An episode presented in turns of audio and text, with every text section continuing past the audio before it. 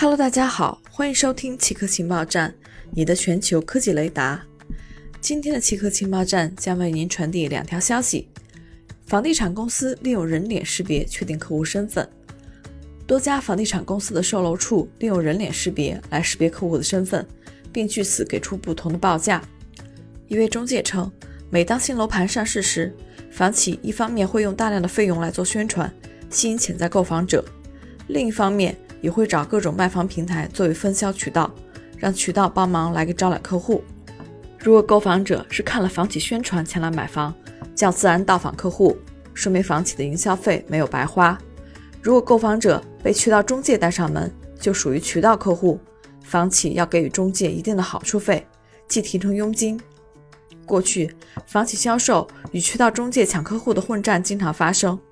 而人脸识别就是为了帮助房企判断某个购房者是什么类型，是谁的客户，佣金应该发给谁。报道称，没有被系统记录下来的首次到访客户，其下单的房屋售价最低可以便宜数十万元。中国拥抱牛奶。过去几十年，中国成年人大都不喝牛奶，认为那是儿童和老人的专利。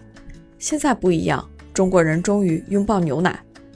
中国大量消费和进口乳制品的商业行为中，有一个看起来矛盾的细节，那就是许多中国人和其他许多亚洲国家一样，有乳糖不耐症，也就是无法销售乳制品中的乳糖。在中国，百分之九十二的中国成年人吸收乳糖有困难。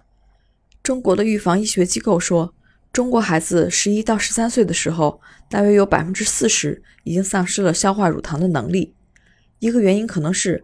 中国人消费大量乳制品是酸奶，酸奶在发酵过程中会分解乳糖，所以就不会引起乳糖不耐问题。